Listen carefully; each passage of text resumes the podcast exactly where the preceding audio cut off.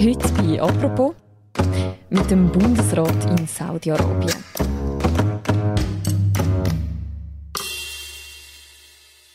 Der Außenminister Ignazio Gassis ist gerade in die saudische Hauptstadt Riyadh gereist, hat also das Land besucht, das bis vor kurzem noch mit einem ermordeten Journalist und immer wieder mit Menschenrechtsverletzungen Schlagzeilen macht.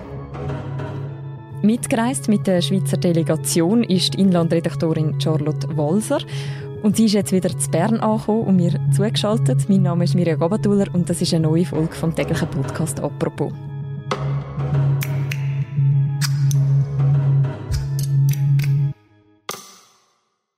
Hallo Charlotte.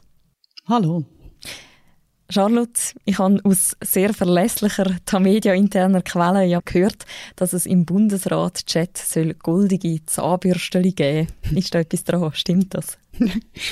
Also ich muss sagen, ich habe jetzt keine goldige Zahnbürste gesehen in diesem Chat, aber ich habe auch nicht das bundesrätliche Badzimmer durchsucht. Also so weit kann ich denn nicht.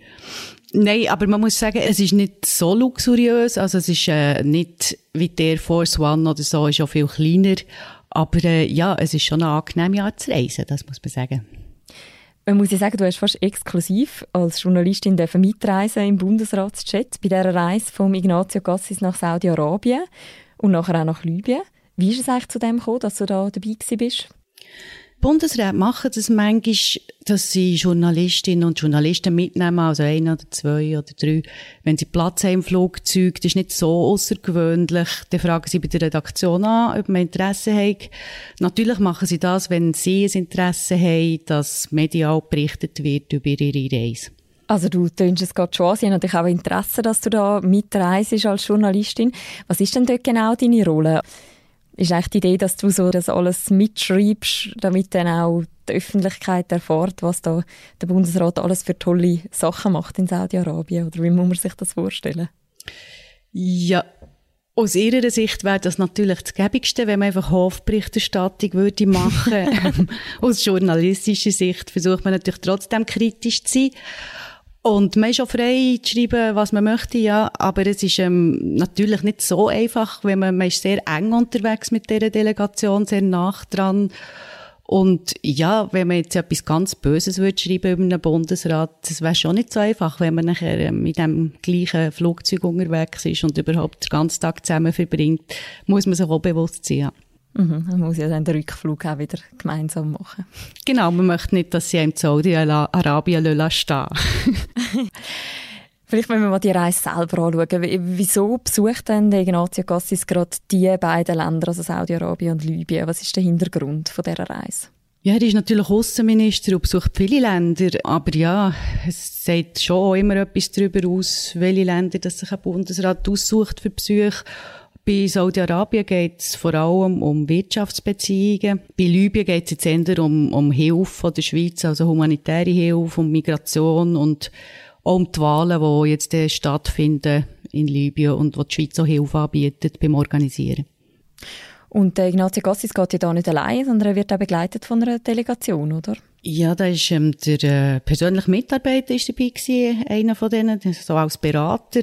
Nachher ist jemand von der Kommunikation dabei, jemand vom Protokoll und Fachpersonen für die jeweilige Region. Und vor Ort ist nachher sind auch die Mitarbeitenden von der Schweizer Botschaft jeweils dabei. Mhm. In Riyadh, in der saudischen Hauptstadt, hat ja die Schweizer Delegation zwei Tage verbracht. Wie muss man sich das Programm vorstellen, wenn da so ein Bundesratsbesuch kommt? Ja, das sind sehr dichte Programme. Also da ja, ist ein Termin nach dem anderen, trifft sich der, der Bundesrat und, und die Delegation mit Ministern verschiedenen führt Gespräche, dazwischen gibt's irgendwie kulturelle Sachen, Besichtigungen, nachher immer mal wieder Essen. Also es ist sehr dicht. Da rast man von einem Termin zum anderen und ist dann meistens so in einer Autokolonne unterwegs, ziemlich schnell. Mhm. Und du hast bei allem dabei sein? Ja, also natürlich nicht bei den Gesprächen, bei den politischen Gesprächen mit den Ministern, dort darf man dann nicht dabei sein, da darf man hinterher Fragen stellen.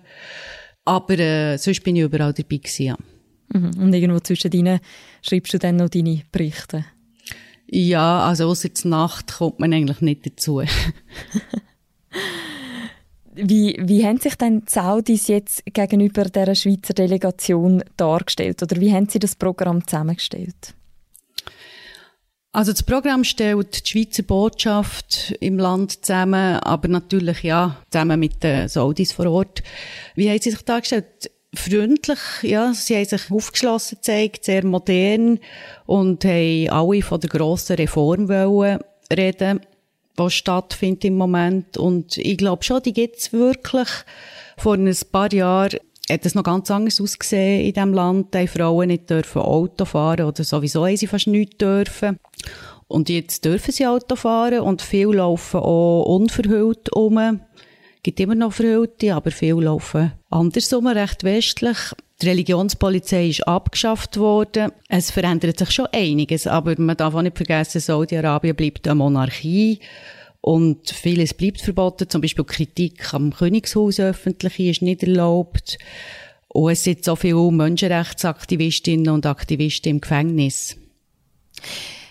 Du hast jetzt aber gesagt, eben die Reformen, die sind gerade ein grosses Thema in Saudi-Arabien. Wie hat man denn versucht, die zu zeigen, dass man eben so auf dem Weg in die Moderne ist, sozusagen? Wir sind zum Beispiel bei einem Spiel von zwei Frauenfußballteams gewesen, einem Freundschaftsspiel, wo, wo die Frauen ähm, ja, in normalen Sportkleidern Fußball gespielt. Das ist eine Liga, die wo, wo relativ neu ist. Oder sie haben auch so eine Ausgehmeile, eine neue in Riyadh, wo sie sehr stolz drauf sind, so mit Lichtershows und so, wo auch Frauen unterwegs sind, allein, und wo sich von sich selber Instagram-Aufnahmen machen und so. Ähm, ja. Und das hat man uns auch wollen zeigen, über das reden sie auch alle. Aber du sagst, man hat das wollen zeigen. Was erhoffen sich denn die Saudis von dem Schweizer Besuch? Haben sie auch andere Interessen jetzt noch gegenüber der Schweiz? Also ich glaube, ihr Hauptinteresse ist, Investoren aus dem Ausland und auch aus der Schweiz zu gewinnen und Arbeitsplätze zu schaffen. Und für das ist natürlich das Image wichtig. Und ja, sie haben nicht das beste Image auf der Welt und sie sind sicher sehr daran interessiert, das zu verbessern und erhoffen sich, dass die Schweiz ihnen hilft dabei. Und so ein Besuch ist natürlich eine Form von Hilfe in Sachen Image. Mhm. Eben, wenn man jetzt so zurückdenkt, in den letzten Jahren hat es ja relativ viele Negativschlagzeilen gegeben rund um Saudi-Arabien. Wir können es da mal reinhören. Der Fall Khashoggi. Ein verschwundener Journalist, zu viele offene Fragen und seit gestern Nacht ein saudisches Geständnis. Jamal Khashoggi ist tot. US intelligence says it's likely that Saudi Arabia's Crown Prince Mohammed bin Salman ordered the capture or killing of the journalist Jamal Khashoggi. Der UNO-Menschenrechtsrat überwacht, ob die Länder dieser Welt die Menschenrechte einhalten. Soweit so klar. Die UNO-Vollversammlung in New York hat nun 15 Länder gewählt, die für die nächsten drei Jahre im Rat dabei sind. Nicht erfolgreich dagegen war die Bewerbung Saudi-Arabiens, wo zum Beispiel Frauen systematisch diskriminiert werden. Al Lul is just one of several women's rights activists who've been in jail for the past two and a half years. Their cause has been taken up by campaigners abroad who say this sentence is intended to stop other Saudis from seeking change. Inwiefern hast du denn jetzt das Gefühl gehabt, der ganze Besuch ist auch so eine Art, ein bisschen, zum zugespitzt sagen, so ein, ein PR-Event? Also eben im Stil von, hey, jetzt schaut mal, schaut mal, wie, wie das eben nicht mehr stimmt, die Bilder. Ja, ja, klar, das ist natürlich das Ziel, also auf jeden Fall. Also es zeigt sich ähm, am Ende wahrscheinlich daran, dass, dass alle das ansprechen, also mit wem man immer redet von den Offiziellen, immer die Reformen ansprechen und ähm, ja, dass es so das ist, was sie ihm gerne zeigen. Also wenn man wahrscheinlich hätte gefragt, ob man das Gefängnis können besuchen können, wäre es wahrscheinlich nicht erlaubt worden. Du schreibst, du hast zu dem Ganzen auch nachher einen Text geschrieben über die Reise und du hast ja geschrieben, die Schweiz ist bei diesem Imagewechsel gerne behilflich. Also wenn man jetzt nur schon schaut, was der Bundesrat Cassis alles für Fotos tweetet hat in den letzten Tagen und so weiter, lässt er sich da nicht ein bisschen sehr einspannen? Ja, das kann man sich schon fragen, klar.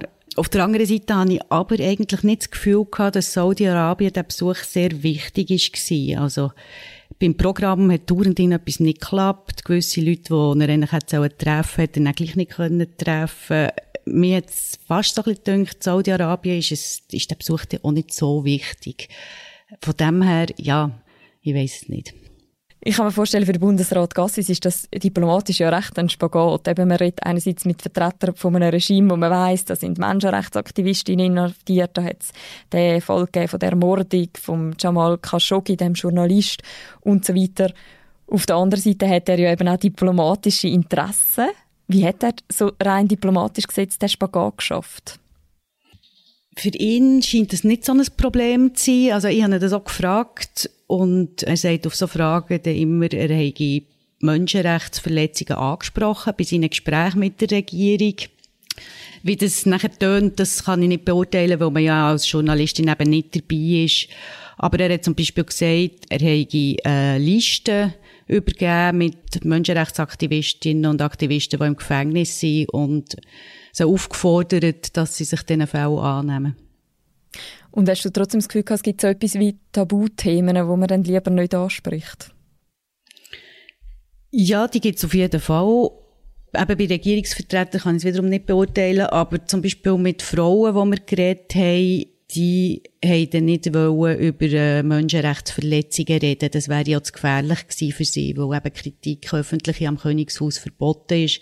Ich habe das dort probiert und so auf Sachen angesprochen und das ist too sensitive gewesen. Was der Bundesrat Gassis jeweils sagt, ist, dass es doch besser ist, mit so Regierungen auch zu reden. Die Alternative wäre ja, dass man gar nicht würde mit ihnen reden Und das ist sicher ein Aspekt, ja.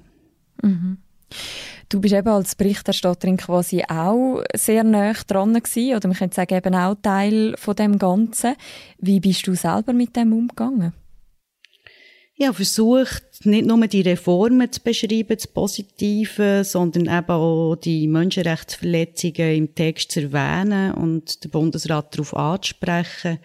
Das ist so die Möglichkeit, die man hat. Aber innerhalb von zwei Tagen, wo man dort in einem Land ist, ja, ist, ist es auch sehr schwierig, etwas noch nebendran zu machen oder zu sehen, wo, wo nicht im Programm vorgesehen ist. Wenn man deinen Bericht liest, was ich, was ich übrigens sehr empfehlen kann, ich tue den Link dazu auch noch im Beschreib zu dieser Episode, hat man aber trotzdem so ein das Gefühl, gerade so zwischen den Zielen, die Monarchie, die absolute Monarchie, die ist doch noch immer sehr lebendig und ist doch noch überall präsent. Ah ja, klar, das ist für uns sehr fremde Welt. Also der ganze Prunk, das ganze Gold, die Dimensionen und Kronleuchter und ja, also Bescheidenheit ist nicht so ihr Ding. Ähm, die goldige Zahnbürste liegt ja, dort wahrscheinlich. Dort definitiv, ja, das merkt man schon, wenn man landet, der Flughafen, das ist irgendwie riesig und, und ja, alles glitzert und glänzt und es sind ja wirklich Prinzen, die sich auch verhalten wie Prinzen. Also uns ist das alles sehr fremd, es ist eine Monarchie. Der eine Prinz, dem haben wir eine Frage können stellen und ihn haben wir auch gefragt, wie sich das aus seiner Sicht verträgt, die Reformen und auf der anderen Seite die Monarchie. Und er sieht aber auch überhaupt keinen Widerspruch. Er findet, jedes Land müsse seinen eigenen Weg gehen. Mhm. Und du hast ja gesagt, dass er glaub, ab und zu haben müssen Programmänderung äh, vornehmen, wenn gerade irgendjemand aus dem Königshaus einer bestimmten Kulturstätte oder so sich aufhalten ja, genau, das haben wir müssen verschieben. Die Besichtigung von der äh, Altstadt, wo UNESCO-Kulturerbe ist, weil es heisst, es halte sich ein Mitglied von der Königsfamilie dort auf. Ja, an so Sachen merkt man schon, was das für eine andere Welt ist. Man kennt ja das so ein bisschen von privaten Reisen, wenn man eben in andere Länder geht, wo vielleicht auch andere Codes haben oder andere Gepflogenheiten, dann muss man sich auch so ein bisschen an das gewöhnen. Wie läuft das eigentlich im Fall von so einem diplomatischen Besuch ab? Also wird da irgendwie der Bundesrat vorher, muss der vorher das alles einmal üben? Oder wie muss man sich das vorstellen? Ich glaube, der Herr Gassis kann das schon, der ist sich das gewöhnt. ähm, aber die Dame vom Protokoll, die sagt ihm, zwischendurch, was man, was man jetzt muss. Zum Beispiel, dass man den Prinz mit His Royal Highness muss anreden oder auch, dass man besser nicht im Minirock rumlaufen, so Sachen. Mhm, mhm. Bist du oder irgendwie jemand von der Schweizer Delegation da einmal reingelaufen? Nein, nicht, dass ich hätte mitbekommen. Also, sicher niemand auf der Delegation. Jetzt, bei mir hatte ich so einen Moment gehabt, wo ich, wo ich ein bisschen ratlos war, was ich jetzt darf und was nicht. Ich kurzfristig können ein Interview machen mit dem Vize-Außenminister, das nicht geplant war. bin unvorbereitet gewesen und nachher habe ich mich schon plötzlich gefragt, was ich ihn jetzt überhaupt darf fragen. Also, man fragt sich dann nachher vielleicht nicht, ob er in der Mordung vom Khashoggi involviert war oder so, irgendetwas ich weiß auch nicht, was wäre passiert, wenn ich jetzt so etwas hätte gefragt, aber ich, ich habe an mir selber gemerkt, dass ich so ein bisschen unsicher bin, was ich jetzt darf. Und am Schluss hat er mir nachher die Hand geschüttelt, was mich jetzt auch sehr überrascht mhm. hat, zum Beispiel. Es ist ja so ein bisschen ein stranger Moment gewesen. Mhm. Was bleibt denn dir jetzt als Begleiterin oder als Journalistin besonders in Erinnerung von dieser Reise? Schon die Szene, wo wir bei einem von diesen vielen Prinzen im Wohnzimmer gehockt waren, eingeladen waren, zu einem Besuch. Dort konnte ich auch dabei sein. Es hat dann so Smalltalk gegeben. Und wir sind bedient worden, so pausenlos hat irgendjemand wieder ein Häppli gebracht und Tee und wieder ein Häppli und ringsum der ganze Kitsch, der ganze Prunk. Es war ziemlich surreal gewesen. Also das bleibt mir sicher in Erinnerung. Gut, danke vielmals, Charlotte, für das Gespräch. Gerne. Das war es, eine weitere Folge von «Apropos», dem täglichen Podcast vom Tagesanzeiger und von der Redaktion Tamedia. Schaltet noch nicht ab, es gibt noch eine kleine Botschaft zum Schluss von Daniel Böninger. Er ist Food-Redakteur bei Tamedia. Die nächste Folge von uns, die gibt es morgen wieder. Ich freue mich, wenn ihr wieder zulässt und leset doch auch noch den Text von der Charlotte Walser. Den Link dazu den findet ihr im Beschreib zu dieser Episode. Bis dann, macht's gut. Ciao miteinander.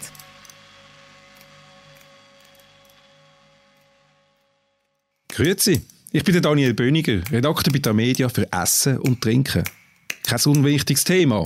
Inzwischen redet man ja fast jeden Monat von neuem Superfood. Köchinnen und Köche sind vielfach so bekannt wie Filmstars. Und wo man die beste Pizza, den feinsten Klöpfmost bekommt, interessiert eh all. Man kann sich über die kulinarischen Themen bei Influencerinnen und Influencern informieren, die von den Restaurants und den Produzenten zahlt oder zumindest eingeladen worden sind, für das sie berichten. Oder eben bei einem unabhängigen Fachjournalist wie mir. Klar, dass die Unabhängigkeit nicht gratis ist, darum empfehle ich Ihnen, wenn Sie eine echte Genüsserin, ein richtiger Gourmet sind, ein Abo von uns. Infos gibt es auf dagiabo.ch.